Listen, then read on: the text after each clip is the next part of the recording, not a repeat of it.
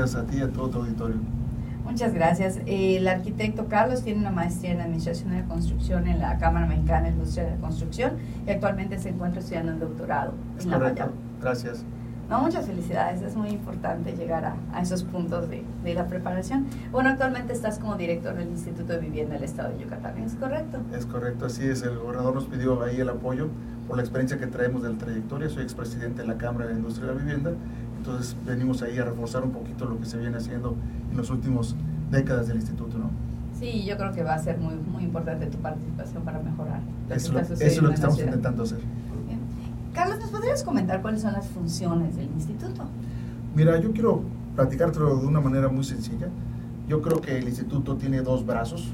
Okay. El brazo izquierdo, que es el brazo social, que vienen desarrollándolo en los últimos años de muy buen trabajo.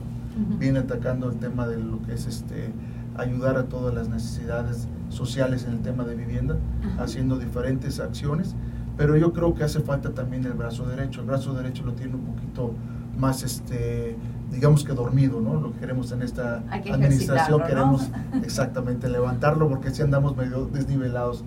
El brazo derecho quiere enfocar un poquito más a lo que es vivienda, pero no solamente vivienda social, sino a todos los demás sectores o industrias. Por ejemplo, hoy estamos trabajando mucho la vivienda social, pero se ha olvidado la vivienda media, se ha olvidado la vivienda residencial, se habla mucho de la expansión urbana, tenemos que ir hacia el centro de la ciudad, claro. tenemos que recuperar la ciudad, tenemos que generar políticas públicas para poder hacer ese tipo de acciones y yo creo que la industria pues, es un gran factor de crecimiento de la ciudad, es un gran este, satisfactor de, de, de, la necesidad de vivienda, pero creo que se puede hacer mucho más de lo que se viene haciendo y es lo que venimos a hacer en el instituto. Seguir trabajando fuertemente con el brazo izquierdo que es el sector social, pero ahora impulsar lo que es el brazo derecho para hacer una nueva generación de, este, de política pública para la vivienda. ¿no? Sí, yo creo que tienes mucha razón. ¿no? El sector social nunca se olvida, por una o por otra manera, o entra un programa o entra el otro. Es la gente que siempre está buscando una casa porque solo tenía la casa de la mamá o cosas así. Pero como que nos estamos olvidando de la clase media y la clase social que tiene pues más apoyos, un poquito más de, de oportunidades, ¿no? Y, y si lo que dices es verdad nuestra media ha cambiado mucho y sería muy padre poder tenerla nuevamente llena, ¿no? O sea, en vez de tener ya espacios vacíos alrededor de la es, ciudad. Es correcto, porque además la expansión, pues es inevitable con, ver claro. que la conurbación con los municipios de alrededor, en el caso de Mérida, pues bueno, ya es una ciudad metropolitana, Exacto. entonces tenemos que tener una visión de qué, hacia dónde queremos ir o qué es lo que estamos dejando de hacer para poder recuperar lo, lo, lo que es una vivienda pues integrada, una vivienda ordenada, una vivienda con una política pública sana, ¿no? Sí, yo, bueno, tal vez es muy particular la, la opinión, ¿verdad? Pero el poder estar cerca de un súper, cerca de un mercado, cerca de los servicios es invaluable, ¿no? Y hay mucha gente que ya no lo tiene por estarse yendo tan lejos, por no valorar el estar dentro de la ciudad, ¿no? Efectivamente, como tú bien dices, vivir en una zona consolidada con todos los servicios va a ser siempre mucho más cómodo que vivir en una zona que está en, en crecimiento, ¿no? Porque esa zona todavía le falta mucho por consolidarse y efectivamente hoy vemos en la ciudad de Mérida como ejemplo de, del Estado, de que hay zonas donde ya se están abandonando, ¿no? Entonces, uh -huh. esas, ese abandono de esas zonas significa de que se están dejando de utilizar la infraestructura instalada, el equipamiento urbano instalado, y creo que estamos desaprovechando la oportunidad de, del costo ciudad, en una ciudad compacta, donde deberíamos recuperar esas zonas, en vez de que la ciudad como comentamos un momento, se sigue extendiendo, pues empezar a utilizar todo lo que ya tenemos. ¿no? Y hay colonias que ya están quedando como, por, por, lo grande que hemos visto la ciudad, por lo grande que se ha expandido, ¿no? O sea, horizontalmente. Hay zonas que antes nos parecían que eran como colonias de fuera, que ya nos parecen centro, ¿no? Sí, si hablamos del anillo periférico, ya se está volviendo un circuito de colonias igual, ¿no? Exactamente, exactamente. Pienso en la Ciudad de México, como que el periférico ya está dentro, ¿no? O sea, no, no puede ser, ¿no? Así es. Y por allá, este, en alguna frase que has comentado o te hemos oído, el abatimiento de los males. ¿Cuáles males tú piensas que debemos abatir en la presente administración? ¿Cuáles son, además de, de esta visión del brazo derecho y del brazo izquierdo del instituto, ¿qué, ¿cuál es tu visión en cuanto a eso? Mira, en ese abatimiento yo creo que en la parte social, yo creo que es muy importante en este, el, el enfoque que tiene nuestro gobernador Okay. El gobernador, el enfoque que nos ha dado nosotros es que tenemos que elevar la calidad de vida de todos los yucatecos. Y bajo esa premisa, en el, en el tema social, ahorita vamos a trabajar sobre la pobreza extrema, ¿no? La, okay. la pobreza extrema, si hablamos, es, este, es una población que tiene más, calificada por Coneval, este, está, tiene más de seis de, un, de más de, de tres a seis carencias. Esa es la pobreza extrema que es la que quiere trabajar el gobernador. Esa pobreza este, extrema que tiene hoy el Estado, estamos hablando de un 6.15% de la población, hablando de 132.400 personas que quiere focalizar todo lo que vamos a hacer en estos dos primeros años en todos los programas sociales. Y en la parte que le corresponde a vivienda tenemos dos indicadores que queremos trabajar porque son los más fuertes que tiene el, el Estado en esta parte de la pobreza extrema. Uno es el hacinamiento. ¿Qué quiere decir hacinamiento? Es que hay 2.5 personas que deben dormir en una habitación y vemos que en las familias en esa pobreza pues hay más población con un solo espacio, lo que significa que tenemos que hacer más recámaras para poder abatiendo el hacinamiento en las viviendas.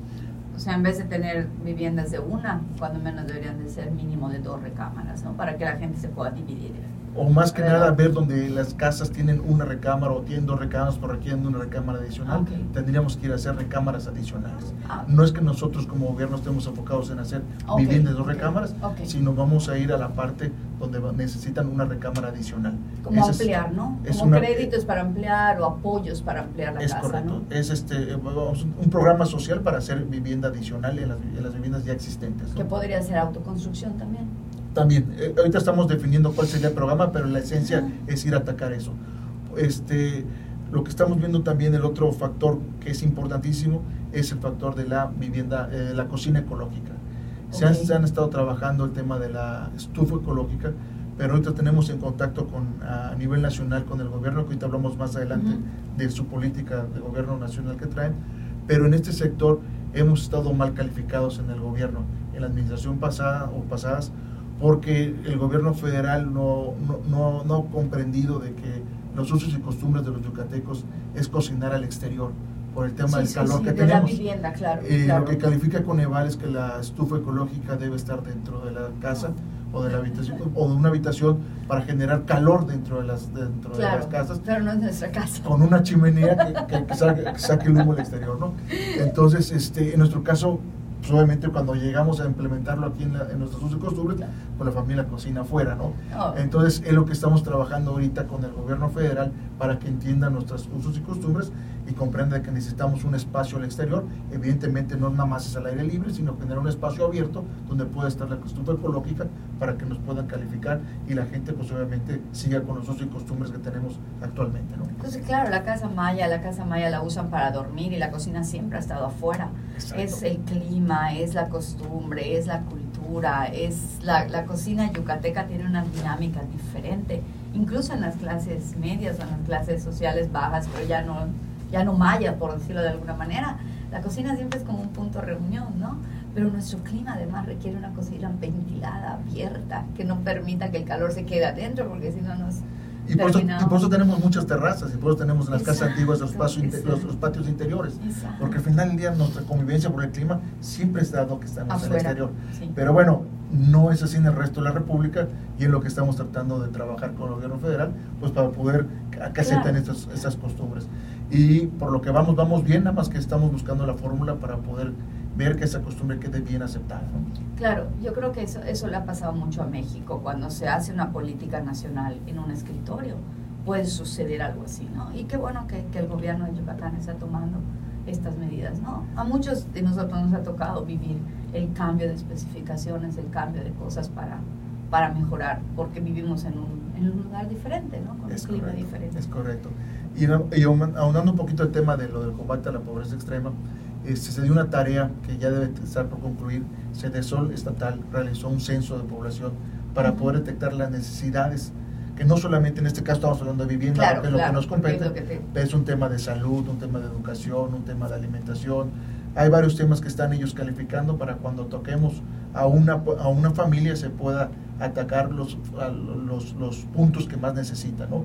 Como, como mencionamos, poder ser también alimentación, poder ser cuando llegues a una familia, vamos a atacar las carencias. Cuando hablamos de carencias, que hay muchas carencias, bueno, atacaremos las carencias que se necesitan y no solamente serán acciones aisladas, que eso lo creo que es muy ventajoso que tiene este gobierno, de que estamos trabajando en equipo y queremos llegar a, satisfacer más las necesidades de las familias de manera más conjunta. Tal vez nos lleve un poquito más de tiempo porque no podemos atacar a todas las familias de golpe, pero donde se trata que durante el sexenio se vaya este, llegando a todos los puntos que se puedan alcanzar. Creo que la importancia es la, atención integral, ¿no? No solamente les van a ayudar en vivienda, porque de qué sirve que tengas vivienda si tienes hambre, ¿no? O sea, si no hay una, una parte de... Es correcto. Y si no hay salud, pues ¿de dónde, no? Entonces, si llegan todos juntos, pues es mucho más Esa es la intención de nuestro gobernador. Ah, pues la verdad que está muy interesante. Es un, es un gran reto, pero también va a ser una gran satisfacción. Así es poder ayudar a la gente. Esta visión eh, contempla trabajar. ¿Cuál sería lo más importante? Ya nos comentaste varios puntos importantes, pero nos hablas de la, de la población necesitada, ¿no? Y la población. Eh, ¿Cómo van a, ya tienes algún plan de cómo el gobierno piensa arrancar? ¿Vamos a ir de fuera de la ciudad de Mérida hacia adentro, de la ciudad de Mérida hacia afuera? O sea, ¿cómo más o menos? Para eso tenemos identificado este, 25 municipios, de los cuales este, 20 están clasificados con, eh, por número de, personas de la población que necesitan esa atención, pero hay 5 en especial que se han distinguido no tanto por el número, sino por el porcentaje. Hablamos de 5 municipios que te, puedo dar los nombres, que son los que requieren especial atención porque tienen un tema de que la mayor parte de su población, está arriba del 90%, tiene pobreza extrema. Entonces tenemos que atacar esos municipios, como por ejemplo Tachiú, Chiquitzonot, este, Tizcacalcupul, Mayapán y Tecón. Esos son los cinco municipios que son los más necesitados, pero bueno, de una lista de 25 que identificamos donde debemos trabajar, cuando menos en estos dos primeros años. Esto es por parte del gobierno estatal. Faltará que se definan los programas del gobierno federal para poder atacar también esos municipios y los otros municipios. ¿no? Además de que cada presidente municipal, a través del, también del gobierno federal y del gobierno estatal, podrá atender las necesidades de cada uno de esos municipios. ¿no? Ya van a atacar los tres niveles, ¿no? Dependiendo de cómo van saliendo los programas. Así es. Este municipio Tatsiu casi siempre sale en todas las, las líneas de Ceneval. Tristemente, ¿no? Sí, tristemente. Pero bueno, esa es la área de oportunidad mayor que tenemos que atacar, ¿no? Claro, de alguna manera pues sería muy importante decir, ya no está en la lista, ¿no? Salió de la lista.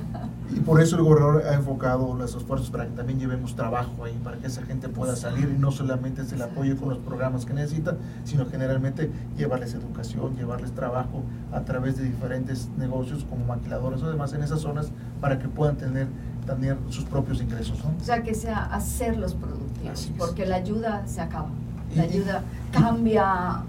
Y como tú bien dijiste, no puede ser que cada vez vuelva a aparecer en la lista, vuelva a aparecer en la lista, sino de alguna manera hay que ver que realmente ellos puedan salir. ¿no? Y creo que estamos hablando del amplio tema de responsabilidad social, de, llegar a hacer esto. Carlos, ¿algún comentario final? Mira, si quieres, este, tocamos rápidamente lo que estamos trabajando con el gobierno federal, encabezado por SEDATU.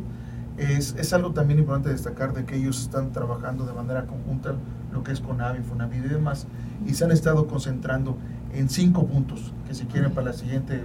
Creo que trabajamos los cinco puntos y ahorita si quieres cerrar nada más con algún comentario final. Este, pues definitivamente creo que es una gran oportunidad que me están dando estar en el Instituto de Vivienda.